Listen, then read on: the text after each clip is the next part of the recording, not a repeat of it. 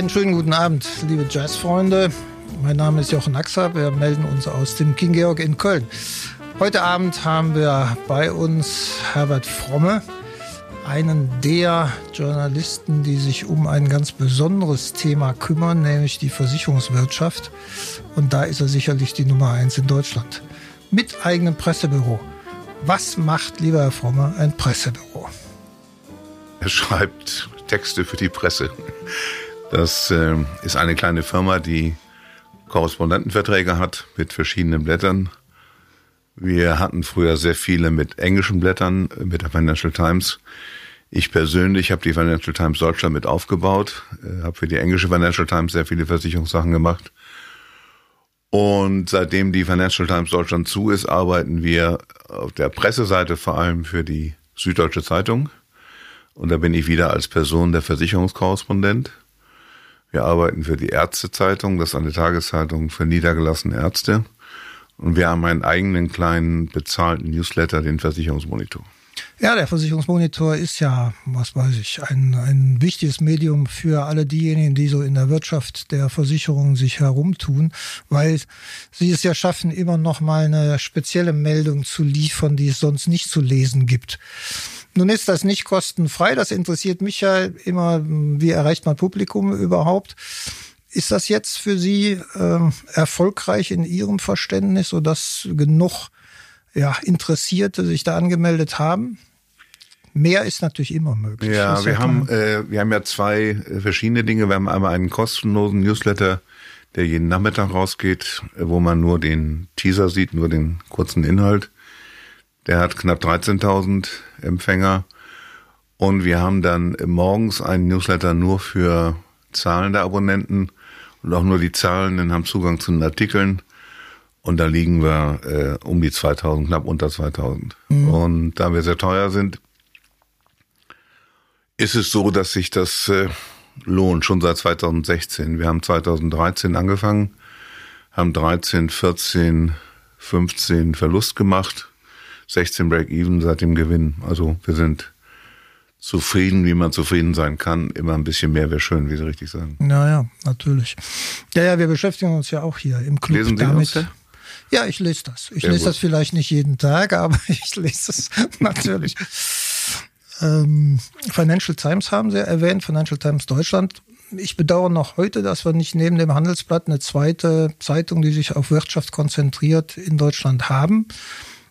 Haben Sie aus, aus Ihrer etwas internen Kenntnis noch mal eine Bemerkung dazu, warum das dann eigentlich äh, zu Ende gegangen ist? Da gibt es zwei, mindestens zwei Erklärungen. Die eine ist, dass die Zeitung bei einem Teil der deutschen Industrie zutiefst unpopulär war bei den Führungen. Also wir haben es ja geschafft in der ersten Ausgabe über Siemens. Wir haben es geschafft in der ersten Ausgabe da war der Aufmacher über Siemens und unser damaliger Gründungschefredakteur Andrew Gowers hat das so angespitzt, dass drin stand, dass Siemens sich in drei oder vier Teile zerlegt, was heute stimmt, vor 20 Jahren aber erst angedacht wurde. Und äh, Siemens war empört und hat zum Beispiel in den in den äh, zwölf Jahren Existenz der elf Jahre Existenz der FTD nie eine einzige Anzeige geschaltet, während sie relativ fett im Handelsblatt präsent waren. Und das ging ein, zwei anderen daneben aus, so denen wir zu sehr auf die Füße getreten waren. Okay. Das war der eine Grund. Und dann gab es einen zweiten Grund. Äh, die Financial Times Deutschland war ein Produkt von äh, Gruner und Jahr. An dem Verlag war damals die Familie Jahr mit äh, Viertel beteiligt. Und der Mehrheitseigner war Bertelsmann. Und der Bertelsmann-Konzern wollte 100 Prozent haben und die Familie Ja wollte nicht verkaufen. Und das waren sehr stolze Verleger und die waren unglaublich stolz auch auf die FTD. Und äh, dann wurde die FTD mit Mehrheitsmeinung von Bertelsmann geschlossen. Okay. Kann man auch als Erklärung sehen. Sie beschäftigen sich aus der journalistischen Sicht mit Versicherung? Das ist ja nicht unbedingt etwas, was man sich aussucht und so super spannend ist. Oder war das vom ersten Moment an etwas, was Sie interessierte? Nö. Nö ne? das geht fast jedem so. ich habe hab im Journalismus ziemlich viel gemacht. Ich habe lange Also ich habe vor allem Wirtschaft gemacht, ich habe aber auch schon Sportreportagen geschrieben und habe eine Film, eine einzige Filmkritik mal geschrieben, das weiß ich auch, ne? Okay. Ich habe auch über, äh, ja, ich habe auch Human Touch Stories geschrieben, also alles Mögliche gemacht, aber vor allem Wirtschaft und bei der Wirtschaft in erster Linie ähm, Schifffahrt, mein Leben lang Schifffahrt geschrieben, mhm. jetzt letzten Jahre nicht mehr. Okay. Und äh, äh, Energie. Ich war äh, sehr aktiv in der Energiewirtschaft, vor allem beim Erdgas. Das habe ich auch für die Financial Times gemacht. Und äh, Versicherung kam mit der Schifffahrt. Da gab es ein britisches Blatt, Lloyd's List, die älteste damals noch bestehende Tageszeitung der Welt, irgendwie 300 Jahre alt. Und die haben, äh, als ich äh, aus England nach Deutschland zurückgegangen bin, einen Korrespondenten gesucht für die Versicherung. Ich kannte mich da nicht gut aus habe das aber gemacht und das war ein Blatt für Schifffahrt und Versicherung. Und so bin ich äh, mhm. zur Schifffahrt und zur Versicherung gekommen. Zunächst nur Versicherung, später starb meine Kollegin in Hamburg, die die Schifffahrt gemacht hat, da habe ich beides gemacht. Da hatte ich einen Zweitwohnsitz in Hamburg. Und äh, so bin ich zu diesen Themen gekommen. Wenn Sie sagen, Sie kannten sich nicht so gut aus in der Versicherungswirtschaft, hat sich das ja deutlich geändert. Man hat immer den Eindruck, eigentlich kennen Sie jeden der in der Versicherungswirtschaft irgendwo unterwegs ist. Das geht Ihnen wahrscheinlich genau wie mir. Wir werden beide älter. Und so ein Vorstand, der früher so alt war wie wir oder zehn Jahre älter, der ist heute 20 Jahre jünger. Also das ist nicht mehr ganz so einfach. Und ich merke dieses Jahr Pandemie und Lockdown und keine Konferenzen und wenig persönliche Treffen, das nagt an der Kontaktebasis. Nicht viel, aber schon. Früher war ich im Monat drei, vier Mal auf irgendwelchen Events, wo ich verschiedenste Leute traf. Und da hast du mit denen natürlich über alles Mögliche geredet und hast auch die Kontakte aufgebaut, die man brauchte, dass da ein paar Exklusivgeschichten rauskamen. Und das ist im Moment äh, überhaupt nicht da. Die ganzen Videogeschichten sind zwar ganz nett, aber in Wirklichkeit ist das ja ganz schaler Ersatz. Nur. Ich empfinde das ja auch so. Dass ich frage mich immer, wer heute neu ein Netzwerk aufbauen möchte, wie schwierig das ist, ne? Oder vielleicht auch, auch unmöglich. Also Sie und ich leben ja immer noch aus dem, aus dem Netzwerk, was wir haben. Aber das jetzt neu zu installieren, extrem schwierig. Guter Rotwein, den Sie haben, was ist das? Das ist ein äh, Südafrikaner. Und richtige Temperatur Zufall oder war das? Natürlich, weil sie da sind. Nein, aber es soll dann auch die richtige Temperatur haben. Aber da sind wir vielleicht bei, bei Dingen, die dann nicht mehr mit dem Beruf zu tun haben. Sie sind natürlich auch da, weil Sie im King Georg auch schon Jazzkonzerte gehört haben und solange ich Sie kenne, eine Jazz-Affinität da war. Genau, ich höre das sehr gerne, sehr viel. Ich kenne mich überhaupt nicht aus, aber ich höre es einfach gerne und äh, da wo ich, auch seit vielen Jahren schon würde aber in einer, also ich bin da nicht äh, monothematisch unterwegs bei der Musik. Ich gehe sehr gerne in die Oper. Mhm. Ich, ist in Köln äh, schwierig derzeit, oder? Ja, war vor kurzem war, war noch mal irgendwas, aber ich höre jetzt, also ich höre auch sehr viel Oper, ich höre sehr viel Klassik. Ähm, ich habe ja, als damals, als die Beatles hochkamen, war ich 13, 14, da kriegt man eine gute Rockausbildung sozusagen. Und ich habe mich aber auch damals schon nie auf dieses Spiel eingelassen, bist du für die Beatles oder die Stones. Ich war mir für beides und äh, fand äh, die Purple gut, aber fand auch Pink Floyd gut und äh, und so weiter. Und ich habe relativ früh mit Jazz Kontakt äh, bekommen, auch über ein paar Freunde. Ich habe lange in London gelebt und war da auch, habe sehr viel Jazz gehört da. Das war eine große Freude. Mhm. Äh, da gab es einen, einen Club Ronnie Scott. Der gibt es heute noch. Ist ja einer der ganz berühmten. Ja, damals war es war es nicht ganz so berühmt. Und das Lustige war, nicht weit von Ronnie Scott sind so hoch war das Marquis, äh, wo die Sex Pistols und solche Leute herkamen. Und ich war äh, öfters in beiden, also nicht am selben Abend, aber schon in beiden. und, äh, und das Ronnie Scott da das war einfach, ich meine, der Höhepunkt war da, glaube ich, ich habe da mal Art Bleche gesehen. Mhm. Das war schon, schon klasse. Aber ansonsten war das auch, gab es da auch Musiker. Sarah Vaughan war da, äh, mit der konnte ich damals nicht viel anfangen, inzwischen schätze ich sie mehr. Aber da war ich schon ziemlich häufig, das muss man schon sagen. Aber dann gab es auch so, zum Beispiel gab es einen, einen Laden, der inzwischen zur Kette mutiert ist, Pizza Express äh, heißen die.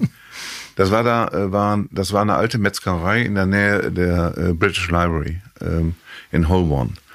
Und die hatten jeden Morgen, jeden Sonntagmorgen einen Jazzbrunch, also ab Okay. elf. Und das war sensationell gute Musiker. Und da war ich sehr oft zum Beispiel. Also solche Sachen oder kleine Clubs und so gibt's ja, gibt's ja viel. Ja. ja Wobei ja. zu dem, zu dem Ronnie Scotts muss man sagen, das war ja Anfang der, äh, das war ja Ende der 70er Jahre, als ich da war. Und äh, damals hatten die gerade erst fünf, sechs Jahre die Möglichkeit, überhaupt amerikanische Musiker einzuladen, weil in Großbritannien die Musikergewerkschaften äh, strikt dagegen waren. Die hatten sehr ne? großen Einfluss und da musste musste man sich dann gegenseitig einigen, dass in dem Maße wie Amerikaner in London spielen, Briten in äh, den USA spielen durften und so weiter. Aber es war da schon gut etabliert und dann kamen die, kamen die gerne rüber. Ja.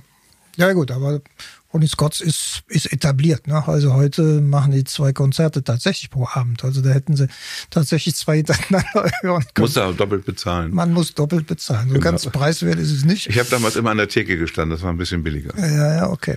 Sie Diese haben Tischchen in- sind dann äh, teurer. Das, das ist so. Ja, das ist auch so eine Frage, ne? ob man das eigentlich in Deutschland etablieren könnte. Das ist ja auch in den USA völlig anders in den Versuchen Clubs. sie ja gerade hier. Ja, ich versuche es nicht ganz so teuer zu machen und belasse natürlich auch die Speisen weg, die ja in den USA auch eher typisch sind. Ähm, ist schon eine andere Kultur mit, mit diesen Clubs, glaube ich. Also in New York gibt's einen Club, wo ich, im, sobald ich in New York bin, gehe ich dahin, der heißt Smoke. Smoke, ne? Äh, und äh, das Geschäftsmodell ist immer dasselbe. Es gibt eine aufstrebende junge Band, die holt sich einen älteren Musiker, 70, 80 oder 85, wo dann garantiert auf dem Schild steht, äh, hat irgendwann Miles Davis gespielt. Und das- aber meistens sind die auch gut und die spielen dann. Und du musst hingehen und musst essen. Das Essen ist okay, nicht nicht so doll. Und wenn du aber äh, dich benimmst und das nicht rappelvoll ist, dann haben sie nichts dagegen, wenn du bleibst und dann nur trinkst. Da musst du auch nicht nochmal Eintritt bezahlen. Und oft haben die im zweiten äh, Setting dann ein bisschen anderes Line-up und jedenfalls spielen sie andere Sachen, weil die Musiker das auch langweilig finden, mal dasselbe zu spielen. Das ist ein großer Genuss. Da finde ich das mit dem Essen nicht so schlimm. Nicht so schlimm. Ja, wir werden das hier auch einfach aus der Ausstattungssituation nicht, nicht machen können. Wir sind ja gerade dabei, ähm, notgedrungen, kann man nicht anders sagen, den Club digital ans Publikum zu bringen und äh, überlegen eigentlich jeden Tag neu, wie man das am besten macht, sodass die Menschen überhaupt mitkriegen, dass das existiert. Haben Sie das schon mitgekriegt? Nein. Doch, also Doch. Äh, ich, ich war ja, äh, ich war äh, bei einem der letzten Auftritte äh, bei Ihnen hier. Äh, Martin Sass hat gespielt mit mit Combo. Wer war noch? Wer war der Trompeter? Ich weiß nicht mehr, wer da der also einer der größten jedenfalls. Es war, ein- war ein toller Abend, hat unheimlich Spaß gemacht. Äh, Das haben sie ja gestreamt. Und ich habe viele Leute darauf hingewiesen, dass das sowas gestreamt wird. Also, ich meine, ich weiß nicht, wie Sie das sehen, aber ich glaube schon im halben Jahr wird sich viel verändert haben. Einmal deswegen, weil wir die normale Entspannung durch das Frühjahr kriegen, die bei jeder Pandemie vorherrscht. Und dann wird die Impfung schon helfen. Also im Sommer äh, haben sie hier wieder mehr Chancen, aber dann sitzen alle draußen. Dann müssen sie hier äh, vor den Taxis äh, Freiluftlizenz beantragen und da sonntags morgens ihren Freiluftbrunch machen. Haben wir ja auch schon überlegt und haben ja auch den Kiosk reaktiviert. Allein Das ist Ihrer? deshalb. Naja, was heißt meiner? Die, ähm, man kann das äh, von der Stadt pachten. Das ist städtisch Ja. äh, Grund und Boden und dann kann man halt so einen Kiosk pachten. Und da ich die Chance hatte, das parallel hier zum Club äh, an uns zu ziehen, haben wir das gemacht. Einfach um ein bisschen auch zu steuern, wer hier ist. Ja, ja. ja ein Konzern. Club, Kiosk, kleine Naja. Anwaltskanzlei haben sie auch noch, ne, glaube ich. Kleine Anwaltskanzlei gibt's noch, aber die verblasst natürlich hinter dem Kiosk komplett. Das ist ja klar. Also wenn Sie mir jemals gesagt hätten, dass ich in Köln auch einen Kiosk betreiben könnte, äh, hätte ich immer für unmöglich Bütchen. gehalten. Ein Bötchen. Bötchen. Also, Aber ich mache das erst, ich werde erst dann laut drüber reden, wenn ich sie mal einen ganzen Abend hinter der Theke im Bütchen stehen sehe. Im dann Bütchen. ist gut. ja. Das mache ich dann aber im Sommer. Sonst werden die Füße dazu kalt. das ist vollkommen klar. Wenn wir über London, New York reden, Sie haben in London auch gelebt, ne? Ja, ja. Ein paar Jahre. Drei Jahre. Auch schon auf der journalistischen Ja, Ebene ja. dann? Ja, ja, okay. Wunderbar. Heute muss man dann fragen, wie gehen Sie mit dem Brexit um? Erwarten Sie eigentlich auch bezogen auf die Versicherungswirtschaft da nochmal erhebliche Verwerfungen, die jetzt noch nicht antizipiert worden sind? Also ich glaube, dass äh, nein, die werden sich dann irgendwie einigen, auch deswegen, weil natürlich die Art von Risiken, die London zeichnet, die der Lloyds-Markt zeichnet, die müssen ja irgendwo hinkommen und äh, die äh, kontinentalen Versicherer sind natürlich sehr viel vorsichtiger da. Lloyds ist unglaublich teuer, aber auch wirklich innovativ, schnell und radikal bei der Risikoübernahme. Und das wird gebraucht, also werden die sich irgendwie einigen. Also Lloyds hat ja auch schon in Brüssel eine äh, Gesellschaft aufgemacht, die das Geschäft nach London weitergibt. Und ich glaube auch, dass die beiden Seiten, EU und Großbritannien, sich die Äquivalenz zusichern werden. Das soll im März soll verhandelt werden. Dann dürfen die auch wieder direkt Cross-Border Geschäft machen. Vielleicht nicht im selben Ausmaß, aber dürfen schon. Ich glaube, der Brexit ist, also erst, ist, eine, schwer zu erklären. Erstmal ist es eine, ein ziemlicher Wahnsinn, aber es hat auch viel, äh, es ist ein Wahnsinn, der dadurch entsteht, dass nicht, dass die dass da die harte Rechte in der, in der Tory-Partei sich durchgesetzt hat, sondern dass vor allem der Süden Englands unglaublich von sich überzeugt ist und davon, dass sie Weltklasse sind, immer bleiben werden, egal was passiert und nie, nichts in der Welt London ersetzen kann. Und da ist auch ein bisschen was dran.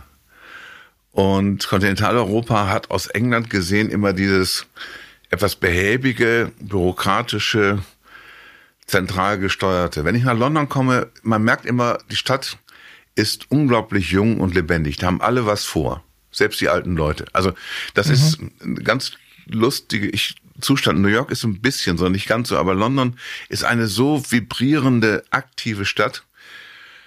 Und das haben, glaube ich, viele Leute in Großbritannien für gegeben gehalten. Äh, mhm. Und deswegen die haben jetzt gar nicht unbedingt für den Brexit gestimmt, aber die haben sich nicht dagegen gewehrt. Und viele junge Leute haben ja gar nicht abgestimmt, weil es ihnen war nie egal, weil England ist England und London ist London, das wird immer so bleiben. Und, ja. ähm, und es gibt einen Kanal ne, zu Europa und so weiter. Aber die, das, also das Interessante wird ja sein, wenn es Großbritannien in 15 Jahren wirtschaftlich besser geht als der EU in der Entwicklung, dann ist die EU tot. Wenn sich herausstellt, dass Brexit sich lohnt, was nicht zu erwarten ist, aber was sein könnte. Man kann nicht ganz sehen, wie sie es machen wollen. Im Moment gibt es so Modelle, die ziemlicher Schwachsinn sind. Also ein Singapur an der Themse zum mhm. Beispiel mit Freihandelszone, das geht nur mit einem autoritären Regime, einer äh, disziplinierten, sehr disziplinierten Bevölkerung und einem kleinen Wirtschaftsraum, der dann ein großes Hinterland hat, das er über seine Finanzdienstleistungen und so weiter bedienen kann. Dafür ist Großbritannien zu groß und äh, die Bevölkerung nicht diszipliniert genug. Und äh, die, ja, und außerdem ist das Problem, dass natürlich äh, die äh, Geldwäsche und Korruption und sowas äh, und, und äh, ganz verbreitet ist und auch die Tory-Partei eine Ansammlung von Leuten ist, die immer wieder einen kennen, der dann Geld gibt und der auch Geld kriegt aus öffentlichen Aufträgen. Das ist ja ein relativ verfilztes System und das kann sich dann, das kann dann schwer so eine Volkswirtschaft neu erfinden. Mhm. Und was passieren könnte und äh, leider wohl auch passieren wird, ist, dass diejenigen Firmen, die gerne äh, England als Brückenkopf für Europa genommen haben, die Japaner, viele Amerikaner, andere Asiaten, dass die Probleme sehen und dann nicht mehr so stark investieren oder sich sogar abziehen, äh, sich sogar abwenden von Großbritannien. Und dann wird der Riesenvorteil, den man äh, als England hatte, die Sprache, Japaner sprechen Englisch und halt nicht Holländisch und Deutsch und Französisch auch nicht. Und die, äh, ja, und die, äh, die Verkehrsverbindung, kein Flughafen ist so, so gut verbunden wie Heathrow und so weiter, dass die Vorteile nicht mehr die Nachteile aufwiegen. Also kann es mhm. einfach passieren, dass die die Industriebasis des Landes dann deutlich geschwächt wird. Und das ist aber aus Sicht der der, der, der Londoner, also der Hardcore-Londoner, die sowieso nur sehen, dass alles gut läuft, weil sie halt London sind, ist das kein Problem, weil die Fabriken sind in Manchester mhm. oder äh, woanders und äh, stört sie nicht weiter. Okay, also mehr so eine Innensicht. Eigentlich äh, ist, wenn man das vergleicht mit Köln, ist sowieso so. Ne? Wir schauen auch immer nur auf uns Und wenn die Stadtmauer überschritten wird, wird es schon sofort uninteressant. Ja, aber die Kölner glauben, dass alles so bleiben muss, wie es ist. Und die Londoner glauben, dass sich ganz viel verändern muss. Die sind die, die, die, die reißen dauernd ab und bauen neu. Also im übertragenen Sinne. Und das machen sie wirklich ganz gut, gerade in London. Also Okay. bin, äh, Also Plädoyer für London und die Kreativität der Stadt. Sehr schön. ja, man muss sich da einigen. Ganz schlimm wäre es, wenn es jetzt so eine so eine Strategie von der EU gäbe, so oft wie möglich einen reinzuwirken. Dann sehen die Engländer schon, was sie davon haben. Das ist ja so ein bisschen dieser Rachegedanke. Ja. Dahinter steckt natürlich Angst, nämlich die Angst, dass äh, die ganze EU zerbröseln könnte, wenn das in England ein Erfolg ist.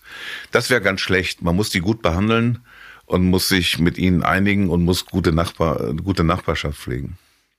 Der jetzige Vertrag scheint ja so ein bisschen in die Richtung auch zu gehen. ne? Aber es ist ein Lackmustest ne? für Und den, den den Rest. musst du auch noch leben. Also Ja, ja. Erstmal lesen und dann leben. Genau. ja, vollkommen klar. Vielleicht zurück zur Versicherungswirtschaft. Die wirkt ja immer so ein bisschen verstaubt. Äh, wenn man ihre Artikel liest, dann merkt man, dass das vielleicht doch nicht so ist. Oder geht der Staub auch ein bisschen verloren? Es ist ja schon eine Menge unterwegs.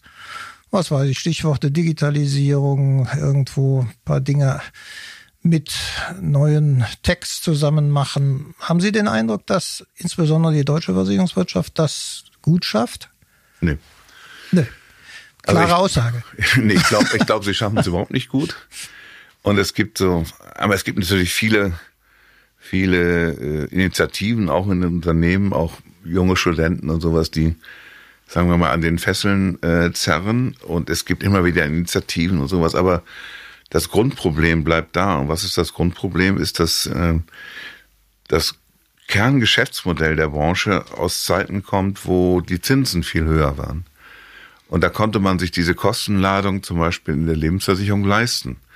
Inzwischen geht das wirklich nur noch, indem ich mit hohem Druck Produkte in den Markt packe, die die Kunden eigentlich so nicht brauchen. Und das ist natürlich eine endliche Geschichte.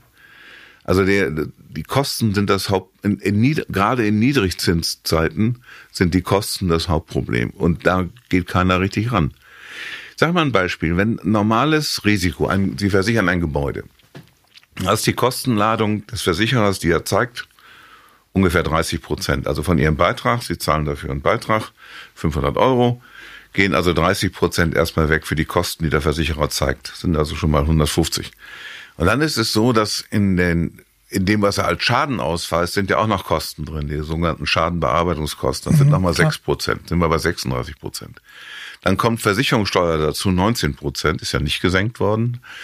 Dann sind wir aber über 50 Prozent. Das heißt, von jedem Euro, den Sie als Gebäudebesitzer zahlen, kommen nur etwas mehr als 45 Cent zurück in Form von Risikoschutz und Schaden. Und das ist schwer erträglich.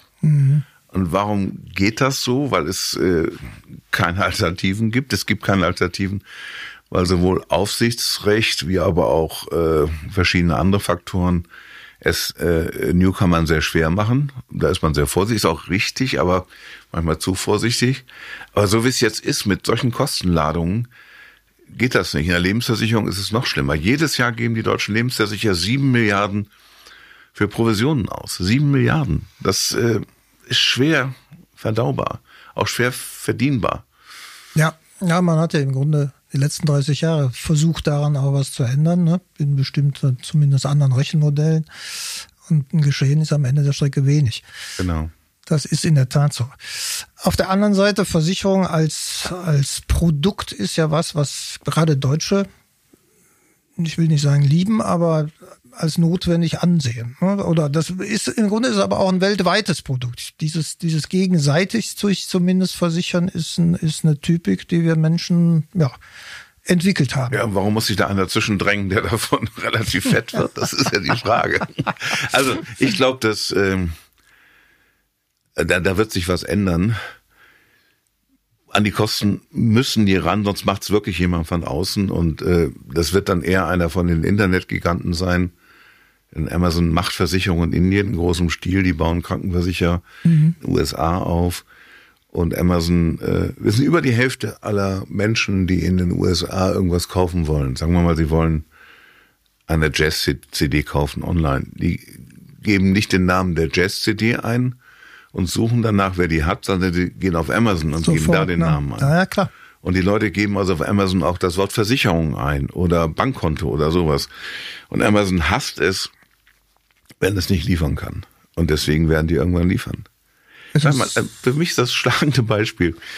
Die deutschen Banken laborieren seit mehr als 15 Jahren an digitalen Zahlungssystemen. Und jetzt sind alle unglaublich stolz darauf, dass sie Apple Pay haben.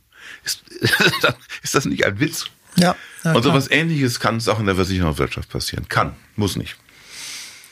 Ja, gut, die großen Giganten haben ja eigentlich versucht oder versuchen weiterhin im Grunde so ein bisschen zu integrieren. Ne? Das heißt also mit, mit Tech-Unternehmen das zusammenzumachen und deren Know-how dann neu zu nutzen. Ja, es ist schön, dass sie es versuchen, aber solange sie ihre, an ihre Kosten nicht rangehen, also das, das geht halt nicht anders. Und wenn du, äh, wenn du mit solchen Kostenladungen da lebst, äh, und dazu kommen noch so ein paar Sachen, die man auch sagen muss. Sie sind manchmal einfach, äh, die Versicherer sind einfach unglaublich unpolitisch. Mhm. Das ist, äh, also sie sind eigentlich politisch, weil sie hardcore ihre Lobbyinteressen durchsetzen wollen.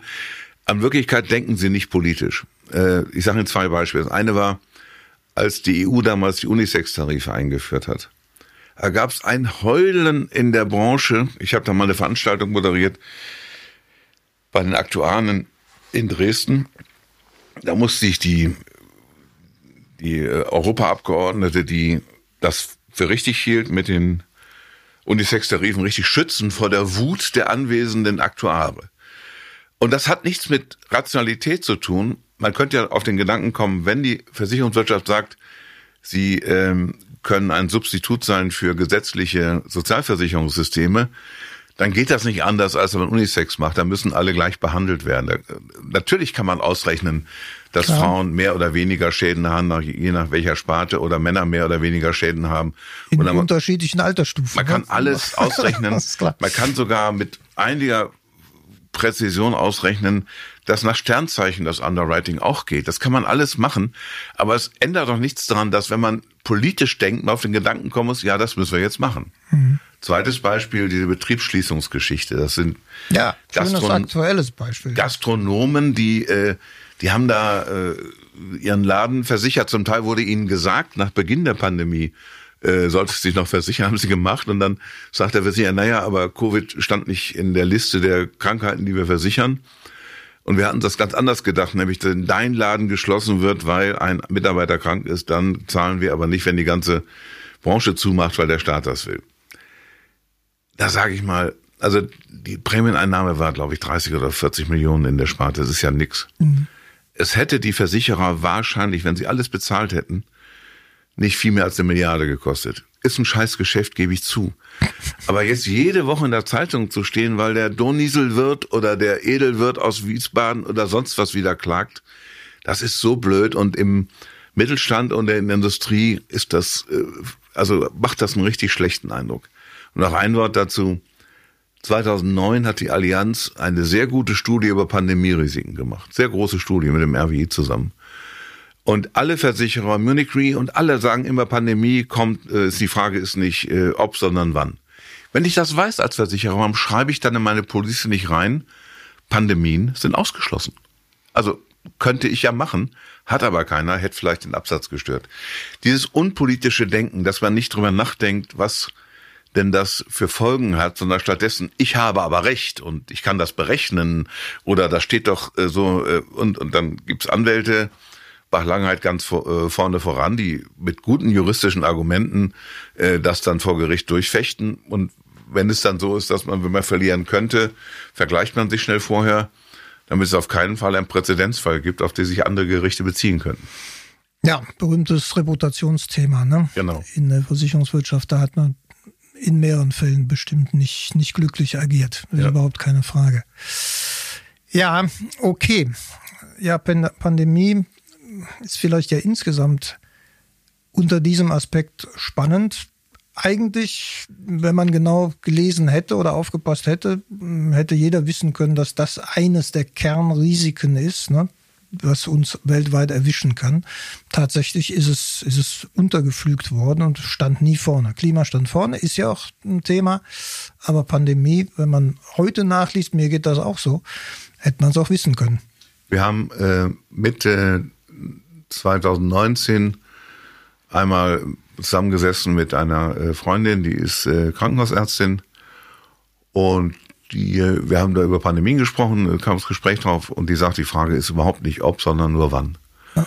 Und die kannte sich ganz gut aus bei der sogenannten spanischen Grippe da und hat gesagt, ja, also wenn das kommt, kommt das global und es kommt heftig.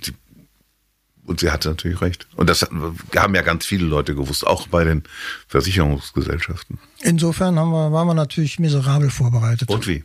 Kann man ja als Genauso. Quintessenz leider nicht anders sagen. Ja. Okay, Bevor wir jetzt hier äh, Tränen verdrücken, äh, gehen wir nochmal auf den Jazz. Das, natürlich, wenn wir schon hier im King Georg sind, dürfen Sie natürlich gleich noch eine CD oder Vinyl oder was immer aussuchen, was Sie gerne hören.